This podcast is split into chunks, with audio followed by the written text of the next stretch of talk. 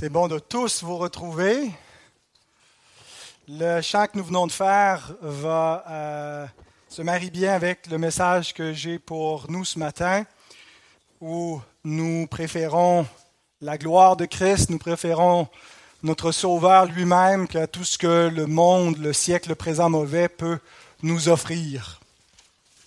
Et en guise d'introduction, je vous balance tout le verset 38 du chapitre 8 de l'évangile de Marc. Car quiconque aura honte de moi et de mes paroles au milieu de cette génération adultère et pécheresse, le Fils de l'homme aura aussi honte de lui quand il viendra dans la gloire de son Père avec les saints anges. La honte peut être une bonne chose et peut être une mauvaise chose. Ça dépend, on a honte de quoi. Si on a honte de choses mauvaises, si on a honte de notre péché, si on a honte du mal que l'on peut faire ou penser, des choses en secret qu'on ne voudrait pas que d'autres sachent, c'est une bonne chose. C'est notre conscience qui s'exécute telle qu'elle doit s'exécuter et qui nous a été donnée par Dieu pour nous garder comme une restriction, pour nous préserver. Donc la honte du mal est une bonne chose. Mais la honte du bien, parce qu'il est possible d'avoir honte de bonnes choses, d'avoir honte de certaines relations qui n'ont rien de euh, honteuse en elles-mêmes et euh, d'avoir honte de Dieu même. Bien, ça, c'est une mauvaise chose. Peu de temps après ma conversion, j'étais un soir en train de lire ma Bible chez moi. Ça cogne à la porte, il est minuit le soir. C'est rare que ça frappe à la porte à minuit. Je m'en vais répondre. Qui est à la porte? Le diable lui-même. Lucifer qui me rend visite. Qu'est-ce que tu fais là? Il dit, ben, je suis venu te rendre quelque chose que je t'ai dérobé peu, peu à peu au cours de ta vie. Qu'est-ce que c'est? Il dit, c'est ta honte. Tu n'en avais pas besoin. En tout cas, je voulais pas que tu en aies besoin quand c'était le temps de me suivre, mais maintenant que tu veux suivre Christ, j'aimerais te la rendre pour que tu puisses avoir honte de lui. C'est souvent donc quelque chose qui arrive aux hommes. Nous suivons le diable sans honte et nous suivons Christ avec gêne, avec honte, avec embarras parfois. Et c'est à notre honte que nous ayons honte de lui. Alors, ça sera notre, notre thème ce matin. Je mets temporairement de côté Matthieu. Ça faisait pas si longtemps qu'on avait repris, euh, mais d'une part, euh, c'est comme dirait Roger pour ma, série de sermons d'été, c'est-à-dire des sermons où je euh, prépare peut-être un petit peu plus rapidement. Je ne, fais, bâcle pas le travail, je vous assure, mais euh, Mathieu c'est des, euh, me demande un peu plus de, recherche, surtout qu'on arrive dans un, passage difficile, un passage où il n'y a pas de consensus. Alors, je voudrais prendre le temps de, bien me préparer, donc euh, je, juste parce que j'avais besoin d'une petite pause, mais que je ne peux pas me prendre de vacances immédiatement, prendre des, des sermons moins textuels, disons ça, un peu plus thématiques et aussi parce que je voudrais un peu mieux me préparer. Pour Matthieu 24, il y a quelques, euh, quelques littératures que je voudrais euh, pouvoir euh, avoir le temps de lire avant de approfondir le, chapitre en entier. Donc, dans les prochaines semaines, dans mon, mes temps personnels, je vais également faire des lectures pour me préparer en septembre à m'attaquer à Matthieu 24. Donc, on va lire le texte de Marc 8. Je vous ai lu le verset 38, mais j'aimerais lire les versets qui précèdent également pour nous donner un peu le, contexte dans lequel Jésus a prononcé ce euh, verset que nous avons lu en introduction. Alors il commença à leur apprendre qu'il fallait que le Fils de l'homme souffre beaucoup, qu'il soit rejeté par les anciens, par les principaux sacrificateurs et par les scribes qu'il soit mis à mort et qu'il ressuscite trois jours après. Il leur disait ces choses ouvertement. Et Pierre, l'ayant pris à part, se mit à le reprendre. Mais Jésus, se retournant et regardant ses disciples, réprimanda Pierre et dit, Arrière de moi, Satan, car tu ne conçois pas les choses de Dieu, tu n'as que des pensées humaines. Puis, ayant appelé la foule avec ses disciples, il leur dit, Si quelqu'un veut venir après moi, qu'il renonce à lui-même, qu'il se charge de sa croix et qu'il me suive. Car celui qui voudra sauver sa vie la perdra. mais celui qui perdra sa vie à cause de moi et de la bonne nouvelle la sauvera. Et que sert-il à un homme de gagner tout le monde s'il perd son âme? Que donnerait un homme en échange de son âme? Car quiconque aura honte de moi et de mes paroles au milieu de cette génération adultère et pécheresse, le Fils de l'homme aura aussi honte de lui quand il viendra dans la gloire de son Père avec les saints anges. Prions. Notre Seigneur, nous voulons te remercier pour les écritures par lesquelles tu nous apportes la consolation, par lesquelles tu nourris notre âme, tu nous fortifies. Par les mêmes écritures, Seigneur, tu nous as permis d'entendre ton saint évangile pour nous sauver, puisque tu as choisi de sauver les hommes par la prédication de la croix. Une folie pour ceux qui périssent. Mais pour nous qui sommes sauvés, Seigneur, nous contemplons ta sagesse, ta puissance, ta gloire, ton amour. Et nous te prions encore ce matin que ce contraste puisse nous apparaître de manière encore plus nette entre la gloire du monde et la gloire de Dieu, entre les choses vaines et passagères, entre une gloire mensongère et séductrice et la gloire véritable, Seigneur, que nous avons cru, que nous avons aperçu en ton Fils, révélé au travers de sa croix, mais aussi au travers des promesses de son royaume qui vient avec puissance. Et Seigneur, nous voulons que cette parole puisse pénétrer dans nos cœurs et agir avec puissance, faire une profonde impression dans nos pensées et ressortir d'ici avec la conviction que Christ est roi et que nous aimons mieux avoir Christ que toute autre chose, que quiconque autre qui, nous, qui se dressera en rival vis-à-vis de notre Sauveur. Oh, bénis ta parole, Seigneur, alors qu'elle sera exposée à l'instant. Amen.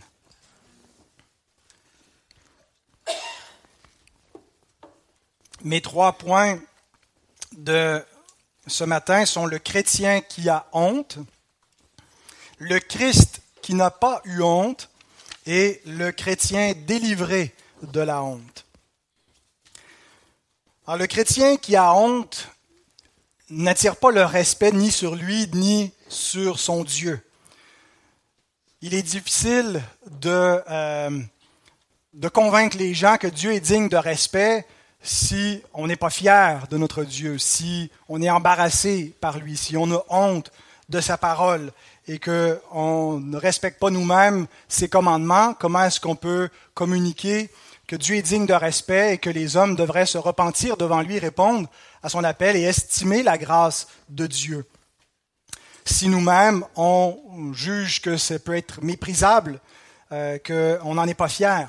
En fait, la fierté d'un peuple, c'est sa force.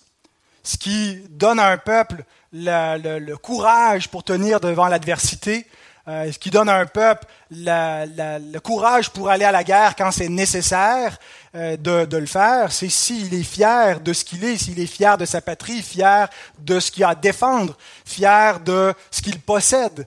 Mais s'il en a honte, si euh, il est embarrassé par tout cela, bien, ça ne fera pas des soldats très vigoureux. Une des raisons de l'étonnant succès du lobby gay c'est qu'ils ont réussi à changer ce qui était une honte en fierté. Et il y a vraiment quelque chose de euh, d'étonnant, de, de, formidable, je ne dis pas dans le sens que positif, mais où on peut tirer le son et admirer jusqu'à un certain point cette capacité que cette culture, que ce lobby a réussi de prendre ce qui était une honte ce qui était quelque chose qui, se, qui était tabou, qui se nommait pas dans une, une conversation euh, de, de, de, de, gens euh, influencés par une tradition judéo-chrétienne, et d'en faire une fierté qu'on appelle la fierté, où on marche et on parade dans la rue, et que si on n'est pas fier de cela, la honte retombe sur nous. D'ailleurs, le théologien Théo Hobson a noté à, l'étude de l'histoire que des révolutions morales arrivent en trois étapes. Pour qu'il y ait vraiment un changement, une révolution sur des enjeux moraux, il y a trois étapes à franchir. La première, il faut que ce qui était honteux soit célébré, qu'on passe de la honte à la fierté. Il faut que ce qui était célébré soit condamné, qu'on passe de, euh, de, de, renversement de ce qui était jadis l'ordre moral, et il faut que ceux qui résistent soient aussi condamnés. Troisième et dernière étape. Et je pense que ce lobby a vraiment eu du succès à accomplir cela. Et c'est un fait de toutes les époques que ceux qui ne connaissent pas le véritable Dieu, ceux qui servent de vaines idoles, veulent forcer les autres à reconnaître leurs faux dieux, leurs idoles qui viennent avec leurs propres impératifs moraux. D'ailleurs, nous aussi, nous sommes en croisade, nous aussi, nous sommes en mission. Nous avons été mandatés par notre Seigneur d'aller conquérir le monde, non pas par la force de l'épée, mais par la force de l'épée de la parole, par les armes spirituelles, par la force de l'argumentation et de la prédication. Et c'est les seules armes qui nous sont données, des armes spirituelles pour aller à la conquête du monde. Mais nous sommes appelés à être des conquérants pour amener les genoux à fléchir devant Dieu, non pas en imposant de manière euh, violente le message de Christ et en forçant les hommes à lui obéir. Ça a été l'erreur de l'Église à certaines époques de vouloir imposer le christianisme par l'épée. Mais euh, c'est un, combat spirituel. En fait, la, la, théologie est la chose la plus déterminante pour chaque être humain. Tout le monde adore un Dieu, inconsciemment ou consciemment.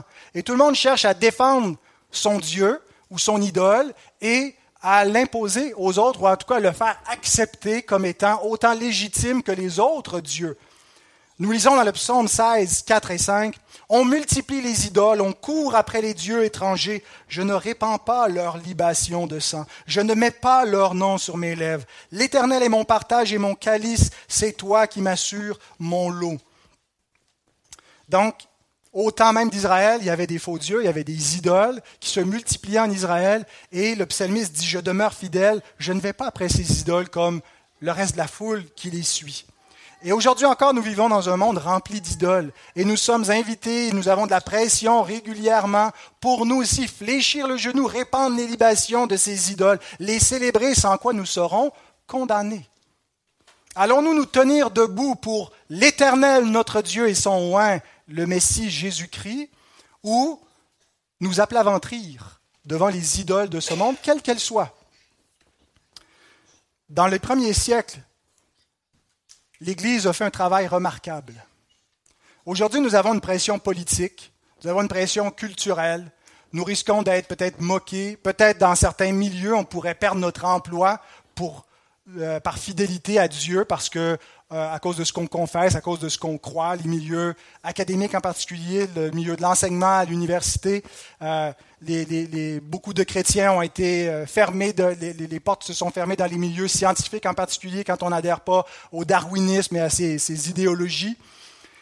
Mais je ne connais pas de chrétien en Occident qui soit mis à mort à cause de sa foi, qui soit littéralement torturé. Ça arrive dans le monde en ce moment. On brûle de nos frères et de nos sœurs, on les brûle vivants, euh, on les bat, on les, on les emprisonne, on leur enlève leurs enfants, on fait toutes sortes de choses horribles à cause du nom de Christ.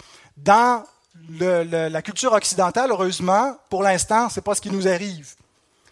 Mais au premier siècle, dans les premiers siècles de l'Église chrétienne, c'est ce qu'on faisait. On voulait forcer aussi les chrétiens à s'agenouiller devant les faux dieux et à prouver qu'ils n'étaient pas des chrétiens, ou en tout cas que s'ils étaient des chrétiens, que ça ne, euh, ne faisait pas d'eux une menace pour l'Empire, parce qu'ils ne contestaient pas les dieux des Romains. Et on a dans euh, une correspondance entre le gouverneur Pline, qui écrit à l'empereur romain Trajan, euh, donc vers la fin du, du premier siècle, ce qui suit. Il lui écrit Maître, je n'ai je n'ai jamais participé à des informations contre les chrétiens. Les informations, c'est les, investigations où on, interrogeait les chrétiens. Donc, Pline n'avait pas encore eu l'occasion de euh, participer à, ces choses-là. Donc, il ne savait pas comment il fallait procéder. Puis, il écrit sur qu'est-ce qu'il a fait quand il a été confronté à des chrétiens. Je ne sais donc à quel fait et dans quelle mesure s'applique d'ordinaire la peine ou les poursuites. En attendant, voici la règle que j'ai suivie envers ceux qui m'étaient déférés comme chrétiens. Je leur ai demandé à eux-mêmes s'ils étaient chrétiens. À ceux qui avouaient, je l'ai demandé une seconde et une troisième fois en les menaçant du supplice. Ceux qui persévéraient, je les ai fait exécuter, quoi que signifiât leur aveu. J'étais sûr qu'il fallait punir du moins cet entêtement et cette obstination inflexible. On m'a remis entre les mains un mémoire sans nom d'auteur où l'on accuse d'être chrétien différentes personnes qui nient de l'être et de ne l'avoir jamais été. S'ils invoquaient les dieux, si en outre ils blasphémaient le Christ, toute chose qu'il est, dit-on, impossible d'obtenir de ceux qui sont vraiment chrétiens, j'ai pensé qu'il fallait les relâcher. D'autres, dont le nom avait été donné par un dénonciateur, dirent qu'ils étaient chrétiens, puis prétendirent qu'ils ne l'étaient pas, qu'ils l'avaient été, à la vérité, mais avaient cessé de l'être, les uns depuis trois ans, d'autres depuis plus, plus d'années encore, quelques-uns même depuis vingt ans. Tous ceux-là aussi ont adoré ton image, ainsi que les statues des dieux, et ont blasphémé le Christ. Alors ceci nous témoigne à la fois qu'il y avait des, des chrétiens qui apostasiaient, mais des chrétiens qui avaient la fierté du nom de Christ, qui avaient le courage de tenir tête à l'Empire romain avec tout son arsenal de tyrannie, avec toutes les, les persécutions qu'on pouvait imaginer pour faire abdiquer les chrétiens et leur faire renoncer le nom de Christ, blasphémer le nom de Christ et adorer des faux dieux. Et la fierté des chrétiens, des premiers chrétiens, a été leur force. Comment est-ce que d'un petit groupe de quelques disciples, d'un réveil de juifs en Israël, on est parvenu en quelques siècles à conquérir l'Empire romain? Que le christianisme s'est imposé, qu'il a renversé tous les faux dieux et qu'il s'est établi et qu'il persiste aujourd'hui. Je pense que la détermination des chrétiens, leur foi inflexible en un sauveur crucifié, a été la cause. Par la puissance de l'Esprit de Dieu, ce n'est pas juste une question de, de courage humain, c'est la puissance de Dieu avec eux mais il y a une responsabilité de, notre côté, c'est celle-là sur laquelle je veux insister aujourd'hui. Notre rôle, notre devoir d'entretenir notre zèle, notre fierté de Dieu par les moyens de grâce qui nous sont donnés. Tertullien, qui était un apologète du, deuxième siècle, qui était un païen, lui aussi euh, spécialiste de la loi et de la rhétorique et qui s'est converti devant le témoignage des martyrs, a écrit un traité en l'an 197 dans lequel il défend, le traité s'intitule Défense des chrétiens contre les gentils. Il écrit Courage, digne magistrat, Assurez que vous êtes des applaudissements populaires tant que vous immolerez des chrétiens à la multitude. Condamnez-nous, déchirez nos corps, appliquez-les à la torture, broyez-les sous vos pieds. Vos barbaries prouvent notre innocence. C'est pourquoi Dieu nous envoie la tribulation. Mais où aboutissent les raffinements de votre cruauté? Ils sont l'amorce du christianisme. Plus vous nous moissonnez, plus notre nombre grandit. Notre sang est une semence de chrétiens. Les premiers chrétiens ne voyaient pas les persécutions comme quelque chose qui allait empêcher l'Église de s'émanciper, de grandir, de conquérir. Au contraire, la violence qui tombait sur eux était une preuve de leur innocence et renforçait leur témoignage, renforçait la conviction. On n'est pas en train de parler de, de petites choses banales, des gens qui croient que ce qu'ils croient est plus important que la vie même qui ont une espérance. Hein, si on vous demande raison de l'espérance qui est en vous, est-ce que l'espérance n'est pas rendue visible quand tu es prêt à mourir, même dans des supplices? Parce que tu attends la résurrection, que tu crois à la vie éternelle. Et ça a été la force de l'Église des premiers siècles. Et c'est ce qui lui a permis donc d'avancer et de conquérir de plus en plus un grand territoire. Euh, une plus grande masse de personnes. Et en fait, c'est ce que euh, Tertullien affirme. Il témoigne ailleurs dans le même traité que les, les, les, persécutions ont permis la croissance, n'ont pas empêché la croissance de l'Église. Et pourtant, l'Église serait capable, aurait été en assez grand nombre, plus que d'autres peuples qui ont été persécutés par les Romains, qui ont pris les armes. Les chrétiens ne l'ont pas fait, puis il dit on aurait été plus nombreux pour le faire. Il écrit Avez-vous remarqué cependant que nous n'ayons jamais chercher les représailles, c'est-à-dire la, vengeance, de, faire des représailles vis-à-vis de Rome. Une seule nuit et quelques flambeaux en faudrait-il davantage pour nous assurer une large satisfaction s'il nous était permis de repousser le mal par le mal? Mais à Dieu ne plaise qu'une religion divine recourt pour se venger à des feux allumés par la main des hommes, ni qu'elle s'afflige des épreuves qui la mettent en lumière. Que si, au lieu de conspirer dans l'ombre, nous levions publiquement l'étendard, nous ne manquerions ni de force ni de troupes, les morts, les marcomans, les Parthes, même quelques nations que ce soit renfermées, euh, ne sommes euh, après tout dans ses limites, est-elle plus nombreuse qu'une nation qui n'a d'autres limites que l'univers?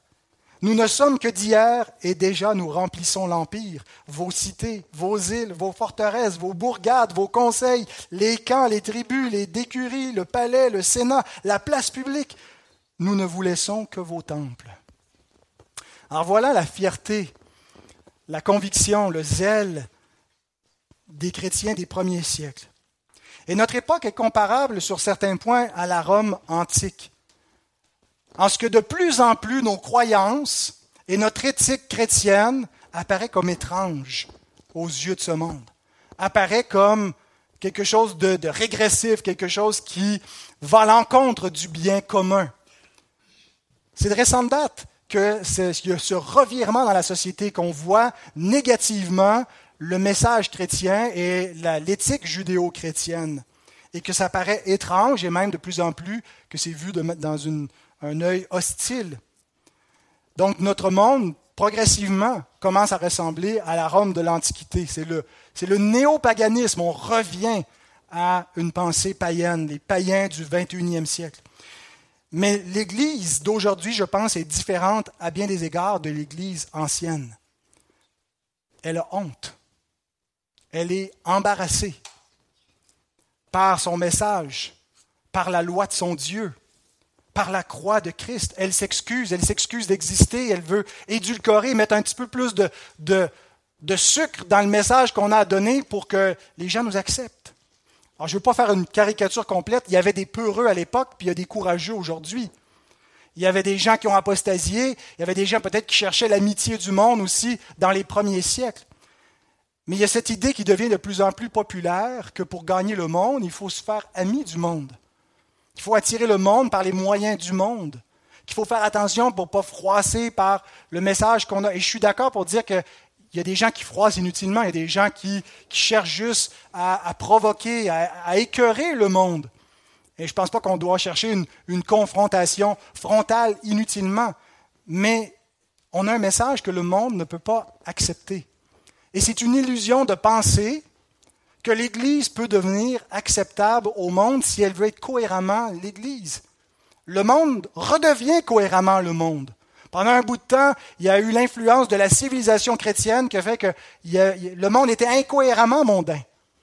Le monde a été christianisé. Mais on se dirige vers la grande apostasie, c'est ma, vision de la fin, vers un monde qui se déchristianise et qui retourne à ce qu'il est par nature. Un monde hostile à Dieu, dans sa culture, dans ses lois, dans ses valeurs, et hostile au peuple de Dieu. Et la stratégie de l'Église ne doit pas être ben, essayons d'être comme le monde, essayons de nous faire accepter comme le monde. Nous sommes le sel de la terre. C'est un détergent, c'est quelque chose qui va provoquer une sensation désagréable. Mettez du sel sur une plaie purulente. C'est pas agréable. À moins que le sel ait perdu sa saveur, à moins qu'il n'y ait plus d'efficacité pour nettoyer, pour purifier. Jacques nous dit Adultère que vous êtes, ne savez-vous pas que l'amour du monde est inimitié contre Dieu? Celui donc qui veut être ami du monde sera ennemi de Dieu.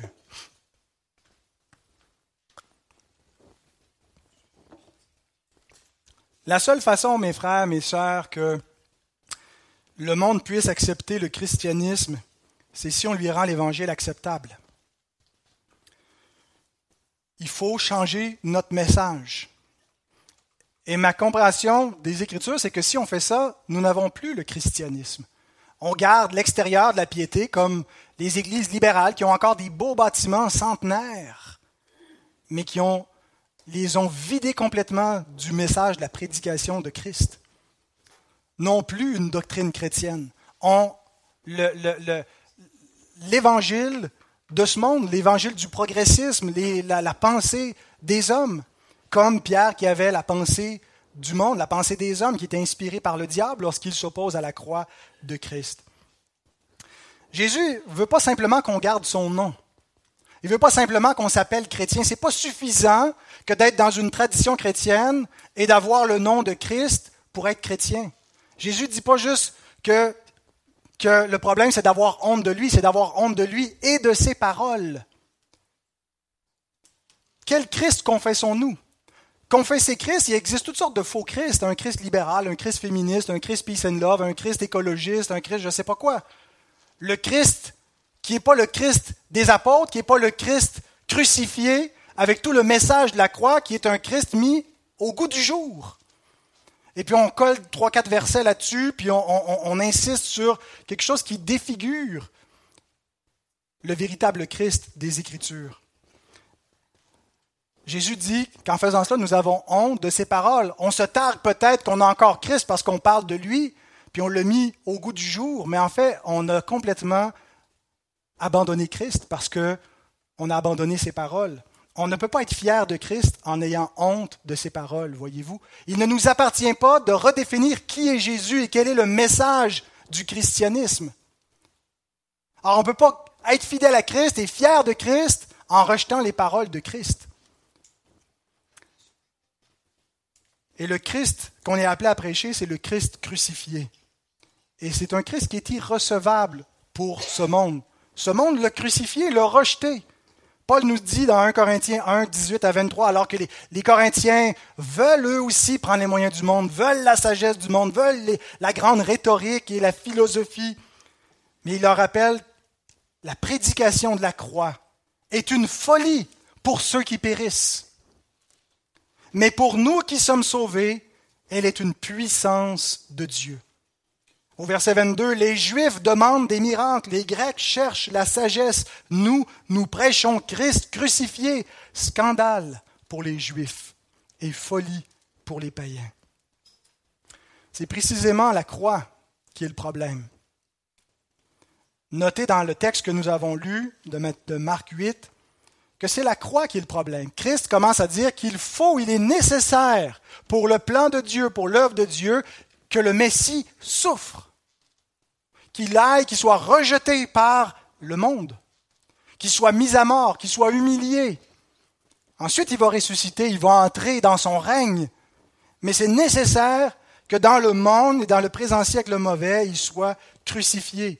Et Pierre est scandalisé par la prédication de la croix. Lorsque Christ prêche Christ crucifié, Pierre est scandalisé parce qu'il a encore une pensée bien charnelle, une pensée bien mondaine.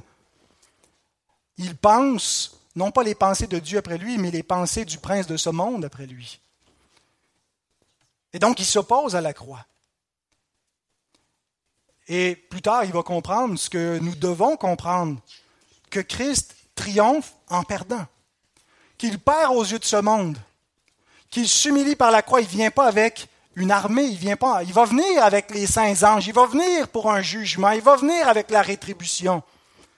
Mais il vient initialement avec la grâce de Dieu. Et cette grâce nécessite la croix. Et nécessite une défaite à vue humaine, nécessite sa mort, nécessite son humiliation totale et complète. Et c'est un renversement. Ce n'est pas, pas humain, ce n'est pas une logique humaine de penser ainsi qu'on gagne en perdant. Nous aussi, c'est de même. On ne gagne pas en remportant l'influence de la culture ou de la politique, mais en souffrant pour le nom de Christ, en supportant tout à cause des élus, en étant fidèle à la prédication de la croix. La croix est un scandale parce qu'elle renverse les standards de ce monde, mais la croix est aussi un scandale parce qu'elle révèle la colère de Dieu contre l'homme. La croix dit à l'homme que Dieu n'est pas acceptable tel qu'il est. La croix dit à l'homme que tous ces dieux sont des faux dieux et qu'à cause de cette idolâtrie, l'homme doit mourir. La croix dit à l'homme qu'il a pris des voies perverses, qu'il a fui loin de Dieu, qu'il a abandonné les commandements de Dieu, que la colère de Dieu pèse sur lui. La croix révèle la colère de Dieu contre les voies de l'homme, alors que les hommes disent Quoi? Dieu Dieu ne peut pas être dérangé par ma façon de vivre, Dieu ne peut pas être dérangé par mes valeurs. Dieu m'aime tel que je suis. ce que je pense, ce que je fais, tout ça est bon et agréable à Dieu et tu me dis que je dois me repentir, que la croix révèle la colère de Dieu contre mon péché. Impossible. Ça, c'est la, façon que les hommes se voient, se perçoivent, et la croix les choque. La croix est un scandale contre la prêche pour ce qu'elle est véritablement.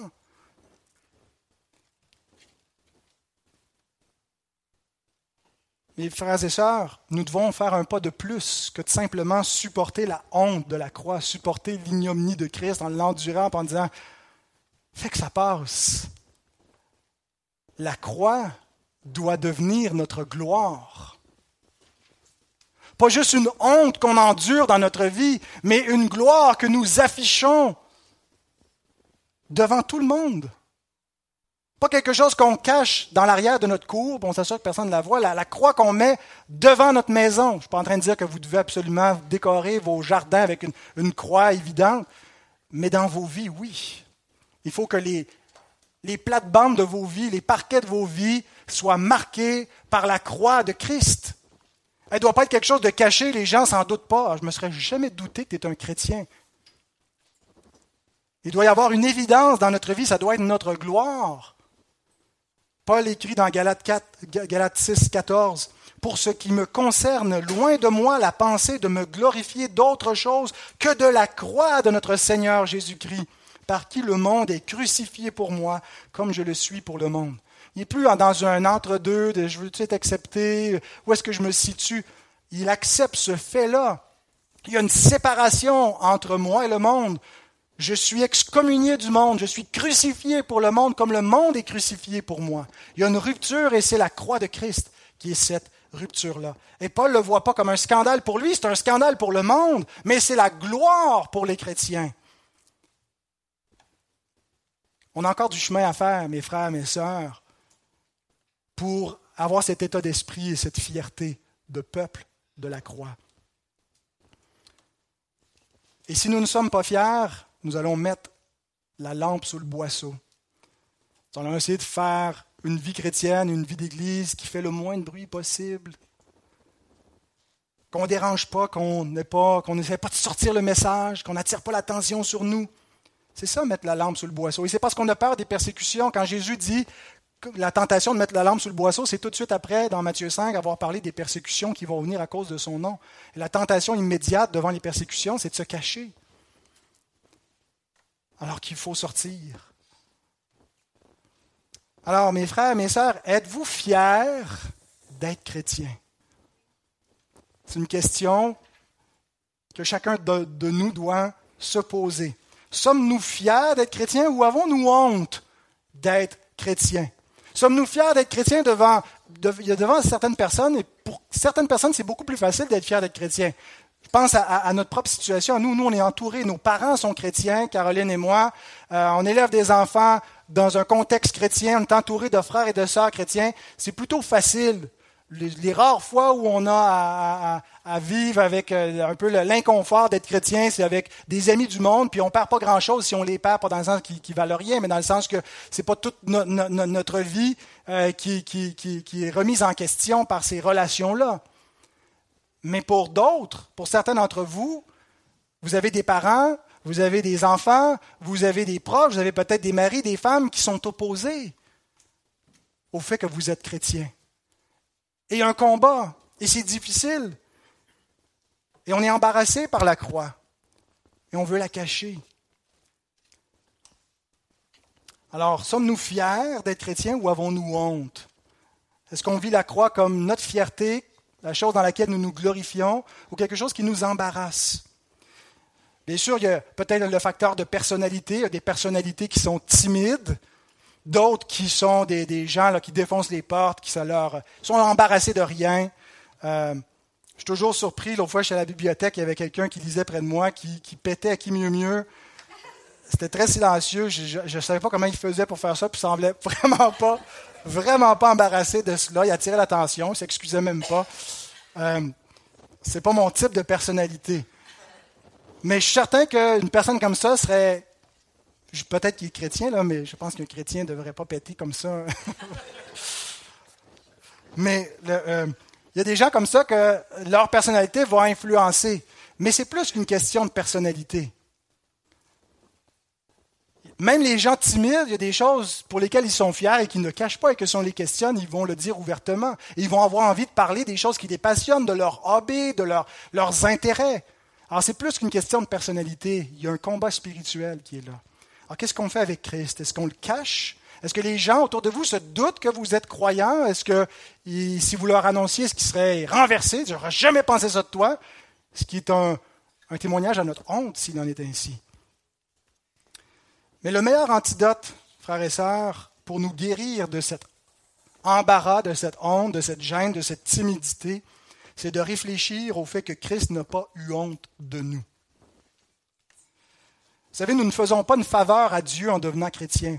Parfois, on a un peu cette, euh, trop haute opinion de nous-mêmes, et puis là, hein, on, est comme fiers d'être chrétiens, mais comme si euh, Dieu, là, il est, comme béni de nous avoir dans sa gang. Euh, Dieu doit être fier parce que, tu sais, nous, on est quelqu'un qui, qui, en impose, quelqu'un qui a de l'influence, que les gens, donc, qu'on soit du côté de Dieu, on se sent comme, euh, comme si Dieu est en dette envers nous. Mais en réalité, nous recevons une faveur d'être chrétiens. Dieu n'est pas en dette envers nous. Dieu nous fait un grand privilège de nous compter dans sa famille. Et même, j'irai plus loin, lorsque nous souffrons pour le nom de Christ, les disciples n'ont pas vu ça comme une honte, mais comme une gloire. Lorsqu'ils sortent du temple après avoir été flagellés dans Acte 5, ils se réjouissaient d'avoir été trouvés dignes de souffrir pour le nom du Seigneur. Ils n'étaient pas en train de dire, euh, wow, le, quelle faveur on a accordé à Dieu d'accepter de souffrir pour son nom. Ils n'étaient pas en train de se glorifier eux-mêmes, mais de dire quel honneur il nous a été fait de souffrir pour le nom du Sauveur. Je sais que dans mon orgueil naturel, ce ne serait pas ma première pensée lorsque je souffre pour le nom du Seigneur, lorsque ça m'arrive de souffrir un peu, je suis fier de moi. Alors que je devrais considérer que c'est un privilège et de rendre grâce à Dieu pour cela. Et ce qui peut nous délivrer de toute cette façon de penser et de la, honte peut-être de la croix, c'est de penser donc à l'amour de Christ. À Christ qui n'a pas eu honte de nous. La croix, j'ai dit, est une preuve de la colère de Dieu, est un scandale. Elle renverse les choses, mais il y a une autre chose que je n'ai pas mentionnée, que je veux mentionner maintenant, c'est que la croix est aussi une preuve de l'amour de Dieu. Romains 5, 8. Dieu prouve son amour envers nous en ce que lorsque nous étions encore des pécheurs, Christ est mort pour nous. Pensez à ces paroles. Lorsque nous étions encore des pécheurs, tout ce qui est contenu en fait d'existence dans cette expression, nous étions encore des pécheurs, encore des idolâtres, encore des gens honteux, dont Dieu aurait dû avoir honte, sur lesquels Dieu aurait dû lever le nez et les abandonner. Mais non. À ce moment précis où nous étions dominés par notre nature pécheresse, Christ est mort pour nous. J'aimerais vous dire que votre mère ne vous a pas aimé autant. Il n'y a personne qui vous a témoigné un plus grand amour que l'amour de Dieu manifesté en Jésus-Christ. Jésus lui-même dit, Il n'y a pas de plus grand amour que de donner sa vie pour ses amis. Jean 15, 13. Qui d'autre a donné sa vie pour vous? Peut-être sacrificiellement, c'est vrai, nos parents donnent leur vie. C'est possible que quelqu'un nous a fait don d'un organe et que des gens donnent leur vie de cette façon-là, mais au point ultime de subir la colère de Dieu, de goûter la mort dans les conditions que Christ a acceptées, il n'y a personne qui nous a aimés autant. Jésus dit que c'est le plus grand amour. Et quand on contemple cet amour, quand on l'admire, quand on le médite, quand on prend le temps de réfléchir, notre cœur se réchauffe. Et vous savez ce qui se passe?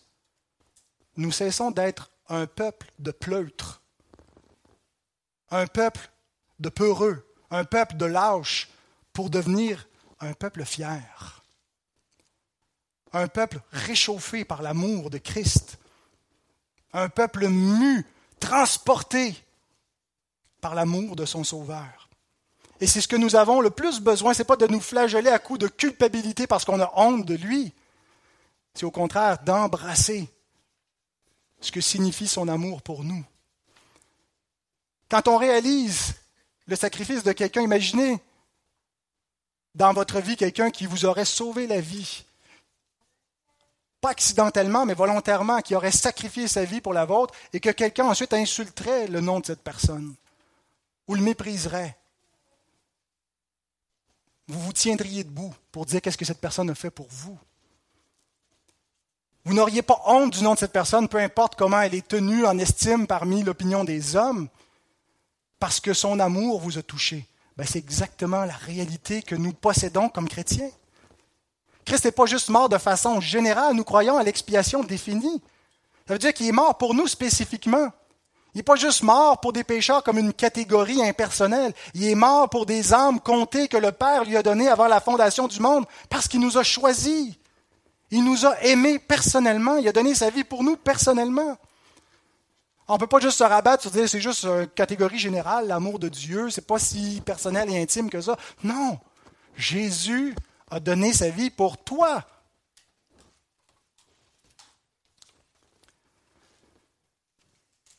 Et l'amour de Christ, c'est ce qui va nous rendre fiers de lui.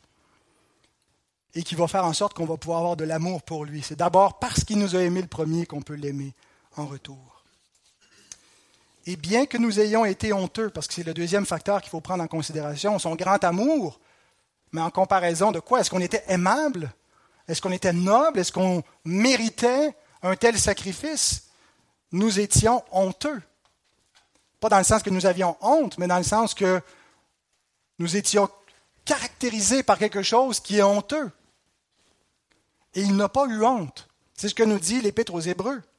Hébreux 2, 10 et 11. Il convenait en effet que celui pour qui et par qui sont toutes choses, et qui voulait conduire à la gloire beaucoup de fils, est élevé à la perfection par les souffrances le prince de leur salut. Car celui qui sanctifie et ceux qui sont sanctifiés sont tous issus d'un seul. C'est pourquoi il n'a pas honte de les appeler frères. Il n'a pas eu honte de faire, de devenir notre frère. C'est assez incroyable. Tous les parents ont connu des moments où ils ont honte de leurs enfants ou des frères et sœurs qui ont honte de leurs frères ou de leurs sœurs. Imaginez que vous allez prendre le pire des, enfants turbulents, difficiles, dans un orphelinat et que vous en faites votre enfant. Vous en faites votre frère, votre sœur. C'est ce que Christ a fait. Il nous a regardés alors que nous étions méprisables, mais il n'a pas eu honte. Il savait le coût à payer, il n'a pas eu honte de s'embarrasser de nous, de devenir notre frère. Il s'est abaissé pour nous élever, lui qui avait une dignité internelle. Et ce n'est pas juste un concept théologique, c'est une vérité historique parce que ça s'est accompli dans l'histoire, et c'est une vérité expérientielle parce que c'est l'expérience de notre vie. Nous sommes devenus les frères de Christ, ses co-héritiers. Dieu est devenu notre Père à cause de ce qu'il a fait pour nous. Et le résultat, c'est que Dieu lui-même, dans sa dignité propre, dans sa sainteté qui ne peut pas tolérer le péché, n'a pas honte d'être appelé notre Dieu. La même épître nous dit au chapitre 11, verset 16, Mais maintenant, ils en désirent une meilleure, c'est-à-dire une céleste, c'est pourquoi Dieu n'a pas honte d'être appelé leur Dieu, car il leur a préparé une cité. Ici, l'auteur parle des patriarches qui ont cru les promesses de Dieu, qui sont sortis du monde, qui attendaient la cité de Dieu qu'il leur a promise, qui l'ont vue et saluée de loin,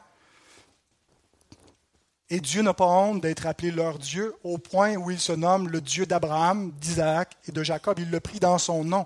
Il a comme incorporé leur nom dans son nom. Mais c'est ce qu'il fait de tous ceux qui ont la foi d'Abraham. Il devient leur Dieu. Nous sommes dans le nom de Dieu. Dieu est le Dieu de tous les hommes, mais pas dans ce sens-là. Il y a un seul Dieu, donc Dieu gouverne et dirige tous les hommes, mais tous les hommes ne sont pas appelés du nom de Dieu où Dieu n'appelle pas tous les hommes de son nom, mais seulement les croyants. Thomas Boston était un chef presbytérien de l'Église écossaise au euh, XVIIIe siècle, écrit Il prend un tel plaisir en eux, ses enfants, et leur fait un tel honneur, que même si le monde rejette leur nom comme étant mauvais, et c'est ce que le monde fait, il se surnomme d'eux en faisant entrer leur nom dans le sien Nous retrouvons des centaines de fois dans les Écritures les expressions le Seigneur ton Dieu, le Seigneur votre Dieu, appliquées à Dieu par rapport à son peuple. Oui, ils portent leur nom dans le sien. Et quand ils sont morts, ils sont et, sortis du monde, ils sont encore vivants pour lui. Matthieu 22, 32, Je suis le Dieu d'Abraham, le Dieu d'Isaac et le Dieu de Jacob. Dieu n'est pas le Dieu des morts, mais des vivants. Ce mémorial durera encore quand les monuments et les tombes de marbre ne marqueront plus le souvenir des méchants tombés en, pourriture. Quelle belle rhétorique puritaine ce mémorial durera encore quand les tombes s'effritent. Vous savez, des fois, on passe dans un cimetière, puis l'usure, l'érosion fait qu'on n'arrive plus à lire vraiment les noms, les dates sont, sont comme effacées. Les mémorials des méchants tombent en pourriture, se défont leurs souvenirs, mais le nom des enfants de Dieu reste dans le sien. Alors qu'est-ce qu'on a bien, qu'est-ce que ça peut bien nous faire, ce que le monde pense de nous? Le monde va passer, il va se faner. Ce qu'on veut, c'est qu'est-ce que Dieu pense de nous, quelle estime Dieu nous porte. La gloire du monde mène à la tombe et à la honte éternelle, pour reprendre ce que Daniel 12, 2 nous dit, que certains vont ressusciter pour une honte éternelle. La gloire de la croix, qui est une tombe aux yeux de ce monde, mène à la vie éternelle. Et c'est ce que Jésus enseigne dans ce passage même que nous euh, étudions ce matin, versets 35 à 37. Car celui qui voudra sauver sa vie la perdra. Celui qui veut éviter la croix, celui qui veut la gloire du monde, va perdre sa vie. Mais celui qui perdra sa vie à cause de moi et de la bonne nouvelle la sauvera. Et que sert-il à un homme de gagner tout le monde s'il perd son âme? Que donnerait un homme en échange de son âme? Seul celui qui comprend ces choses peut être un chrétien fier de l'être. Dernier point, maintenant qu'on a vu le chrétien qui a honte, le Christ qui n'a pas eu honte, le chrétien délivré de la honte. Le verset 38 est un peu inquiétant pour nous, parce que je pense que nous avons tous, à un moment ou à un autre, connu ce sentiment de honte. Est-ce que ça signifie que nous sommes perdus? Parce que Jésus dit que celui qui a honte de lui, au verset 38, il aura honte de celui-là quand il va venir dans sa gloire pour le jugement. Quiconque aura honte de moi et de mes paroles au milieu de cette génération adultère et pécheresse, le Fils de l'homme aussi aura honte de lui quand il viendra dans la gloire de son Père avec les saints anges. Il y a des chrétiens timides parmi nous, des chrétiens qui ont honte, des chrétiens qui ne veulent pas trop parler de leur foi. Est-ce que ce sont de faux chrétiens? Est-ce que ce sont des chrétiens qui vont juste passer un mauvais quart d'heure au jugement, ils vont être sauvés quand même, et Jésus va un peu leur tourner le dos, va les sauver à regret parce qu'ils auront eu honte de lui. Qu'est-ce que ça veut dire qu'il aura honte de nous? Et qu'est-ce que ça veut dire ici avoir honte de lui Puisque c'est ce qu'on ne veut pas faire? Je ne pense pas que ce soit tant un sentiment, mais plutôt un positionnement. Je pense qu'il est question ici de choisir notre camp. Prendre une décision une ferme résolution. De quel côté on se situe? Et ce n'est pas tant donc un sentiment passager, mais c'est qu'est-ce qu'on en fait? Oui, on a tous la pression du monde, la honte de l'opprobre de Christ de sa croix. Mais est-ce qu'on agit sur cette base-là ou on combat cette tendance dans nos cœurs, cette timidité en nous pour être fiers du nom de Christ? C'est donc un positionnement dont il est question et non pas d'un sentiment. Quel, camp avons-nous choisi? À nouveau, Thomas Boston, chacun d'entre nous se trouve devant deux offres. Dieu dit, je serai ton Dieu. Et le monde dit, je serai ton Dieu. La plupart des hommes acceptent l'offre du monde, puisque tous les hommes sont naturellement inclinés dans cette direction.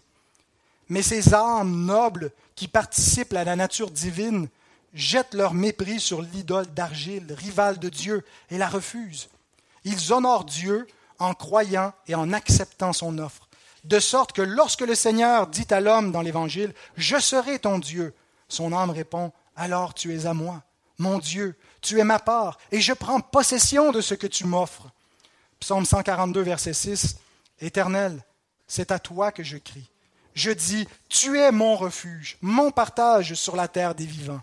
Ainsi, Dieu n'a pas honte d'être appelé leur Dieu. Si Christ est votre part, frères et sœurs, si vous considérez que Christ vaut plus que les trésors de ce monde, même si vous luttez encore avec la convoitise des trésors de ce monde, vous n'avez pas eu honte de lui. Il n'est pas question ici d'un sentiment passager de gêne, mais d'un positionnement. Est-ce que j'ai pris Christ pour renoncer au monde? Ou est-ce que je veux avoir le meilleur des deux mondes et que je n'ai pas vraiment reçu Christ parce que je renonce à ses paroles et à sa croix? Mais maintenant, si nous avons véritablement foi en Jésus, si nous avons compris l'Évangile et nous avons cru en lui et que nous luttons avec notre, notre honte parfois que nous pouvons avoir de la croix, notre foi va grandir, notre amour pour lui va grandir et va se traduire par la croissance d'une fierté pour le nom de notre Sauveur. Et je termine en vous donnant sept choses à vous rappeler pour combattre la honte en gardant une juste perspective. Sept clés. D'abord, garder une juste perspective sur Dieu et sur les hommes. Quand les hommes paraissent grands, Dieu paraît petit. Mais quand on réalise qui est le Tout-Puissant, l'homme retourne à sa place. Nous devons avoir une juste perspective. Et Jésus lui-même nous dit dans Luc 12, 4 et 5, Je vous dis, à vous qui êtes mes amis, ne craignez pas ceux qui tuent le corps et qui après cela ne peuvent rien faire de plus. Je vous montrerai qui vous devez craindre. Craignez celui qui, après avoir tué, a le pouvoir de jeter dans la géhenne. Oui, je vous le dis, c'est lui que vous devez craindre. Et c'est comme ça que nos frères et nos sœurs ont tenu tête à Hérode, à Pilate, euh, à l'Empire romain. Ils n'ont pas eu peur des hommes parce qu'ils se souvenaient qu'ils n'étaient que poussière et tout ce qu'ils pouvaient faire, c'est faire mourir leur corps et ils ont craint Dieu plutôt. Garder une juste perspective sur Dieu et les hommes. Deuxième clé, garder une juste perspective sur la gloire de Dieu et la gloire des hommes. Si on confond ce qui est glorieux, si on n'a pas un repère clair pour savoir différencier une gloire véritable d'une gloire vaine, on va lutter. On va trouver ça difficile, la vie chrétienne. 1 Corinthiens 1, 25 à 29 nous dit, La folie de Dieu est plus sage que les hommes et la faiblesse de Dieu est plus forte que les hommes. Il parle de la folie, de la faiblesse de Dieu parce que c'est comme ça que sa, puissance et sa, sagesse est perçue aux yeux du monde. La, la croix est une folie, est une faiblesse aux yeux du monde, mais c'est la puissance de Dieu. Et il ajoute, Dieu a choisi les choses folles du monde pour confondre les sages. Dieu a choisi les choses faibles du monde pour confondre les fortes. Dieu a choisi les choses viles du monde et celles qu'on méprise, celles qui ne sont point, pour réduire à néant celles qui sont, afin que personne ne se glorifie devant Dieu. Et ici, il parle de nous, les chrétiens qui ne sont pas parmi l'élite, qui ne sont pas parmi les gens qui ont de la renommée aux yeux de ce monde, qui sont estimés, qui ont la gloire des hommes. Les gens même qui connaissaient la gloire du monde et qui sont devenus chrétiens, qui pensaient que le monde allait les suivre, ont été rejetés avec mépris par le monde. Suivre Christ, c'est suivre un loser aux yeux de ce monde, mais c'est suivre le roi de gloire. Mais il ne le voit pas encore. Et si on doit avoir la juste perspective sur cette réalité. Troisième clé, garder une juste perspective sur le bien et le mal. Ésaïe 5, 20, 21. Malheur à ceux qui appellent le mal bien et le bien mal, qui changent les ténèbres en lumière et la lumière en ténèbres, qui changent l'amertume en douceur et la douceur en amertume. Malheur à ceux qui sont sages à leurs yeux et qui se croient intelligents. Une des raisons qui fait que c'est difficile de suivre Christ et que parfois on a honte, c'est parce que les hommes changent le mal en bien, le bien en mal, et qu'ils se font une fierté du mal, et qu'ils condamnent notre discours. Et si on ne voit pas clair, il y a une grosse portion de ceux qui professent le nom de Christ qui sont entraînés dans le même discours que le monde, qui répètent ce que le monde dit après le monde et qui changent leur standard. Mais qu'est-ce que le prophète dit? Malheur à eux. Ce n'est pas une bénédiction. Malheur à eux, ça veut dire ils sont des maudits. La malédiction de Dieu va tomber sur eux. Gardons cela dans notre perspective. Ne, nous laissons pas intimider ou, ou décontenancer par les discours de ce monde. Fions-nous à la parole de notre Dieu et à sa loi. Quatrième clé, garder une juste perspective sur notre valeur propre et la grâce de Dieu. Psaume 113, 5 et 8. Qui est semblable à l'Éternel, notre Dieu? Il a sa demeure en haut. Il abaisse les regards sur les cieux et sur la terre. De la poussière, il retire le pauvre, du fumier, il relève l'indigent pour les faire asseoir avec les grands, avec les grands de son peuple. Si on pense qu'on a fait une faveur à Dieu, on va trouver ça difficile. de subir la moquerie des hommes. Mais quand on réalise qu'on était cet homme assis sur un tas de fumier, et que Dieu nous fait une faveur de nous placer parmi son peuple, même si son peuple est rejeté par le monde, on réalise qu'on a une noble place et on l'estime. On ne doit pas oublier donc le, privilège que Dieu nous donne parce qu'on n'a pas une valeur propre, une valeur glorieuse. Nous étions des pécheurs et c'est la grâce de Dieu qui a fait toute la différence. Cinquième clé, garder une juste perspective sur le temps présent et l'éternité. J'essaie de garder une juste perspective sur euh, l'horloge également. 2 Corinthiens 4, 16 à 18. C'est pourquoi nous ne perdons pas courage. Et même si notre homme extérieur se détruit, notre homme intérieur se renouvelle de jour en jour. Car nos légères afflictions du moment présent produisent pour nous, au-delà de toute mesure, un poids éternel de gloire, parce que nous regardons non point aux choses visibles, mais à celles qui sont invisibles. Car les choses visibles sont passagères et les invisibles sont éternelles. Avons-nous cette perspective sur le temps et sur l'éternité? Sur des gloires passagères et la gloire éternelle, sur ce que sont nos tribulations en ce moment par rapport au poids de gloire éternelle qu'elles produisent pour nous. Sixième, garder une juste perspective sur les souffrances et la récompense. Ça va de pair avec le, temps et l'éternité comme nous venons de lire. Euh, Romains 8, 17 et 18. Or, si nous sommes enfants, nous sommes aussi héritiers, héritiers de Dieu et co-héritiers de Christ, si toutefois nous souffrons avec lui afin d'être glorifiés avec lui. J'estime que les souffrances du temps présent ne sauraient être comparées à la gloire à venir qui sera révélée pour nous. Avons les yeux, ayons les yeux sur la récompense. Et septième et dernière clé, garder une juste perspective sur le siècle présent et sur le jugement qui vient dessus. On peut penser que ah, les méchants, ils l'ont facile. C'est en vain que j'ai lavé mes mains dans l'innocence parce qu'ils sont chargés dans bon point, ils font une vie facile, rien ne les trouble jusqu'à leur mort. C'est ainsi que pensait Azaph jusqu'à ce qu'il entre dans le temple de l'Éternel et que sa perspective change et qu'il réalise qu'ils sont sur une pente glissante et qu'ils s'en vont comme ça sans se soucier dans leur vie que le juste, lui, mortifie son âme et marche à contre-courant, mais ce n'est pas en vain parce que tout va se révéler à la lumière du dernier jour. Paul nous le rappelle ce dernier jour dans 2 Thessaloniciens 1, 6 à 9. Il est de la justice de Dieu de rendre l'affliction à ceux qui vous affligent et de vous donner à vous qui êtes affligés du repos avec nous lorsque le Seigneur Jésus apparaîtra du ciel avec les anges de sa puissance au milieu d'une flamme de feu pour punir ceux qui ne connaissent pas Dieu et ceux qui n'obéissent pas à l'évangile de notre Seigneur Jésus. Ils auront pour châtiment une ruine éternelle loin de la face du Seigneur et de la gloire de sa force. Serions-nous tentés de nous confier dans ce siècle présent pour éviter la croix? Ce que nous allons éviter de souffrance va culminer dans une souffrance infiniment plus grande, une souffrance éternelle. Notre Dieu, nous voulons te remercier pour ta parole vivante. Nous voulons confesser qu'il nous arrive, Seigneur, d'avoir honte et nous te demandons pardon pour cela. Et nous voulons te bénir, Seigneur, parce que ce n'est pas notre propre fierté qui nous sauve, mais c'est parce que Christ n'a pas eu honte. Parce que toi, ô Dieu, tu n'as pas eu honte d'être appelé notre Dieu, de faire de nous tes enfants. Que, Seigneur, ton amour pour nous, ta fierté de tes propres enfants, puisse mettre dans nos cœurs un sentiment de reconnaissance, d'amour et de fierté envers toi. Et que nous puissions, Seigneur, être délivrés de plus en plus du sentiment de honte parce que nous avons choisi notre camp. Nous voulons être avec Christ, être trouvés fidèles être prêt à souffrir et à porter sa croix pour partager avec lui son règne et sa gloire. Et c'est en son nom que nous te prions. Amen.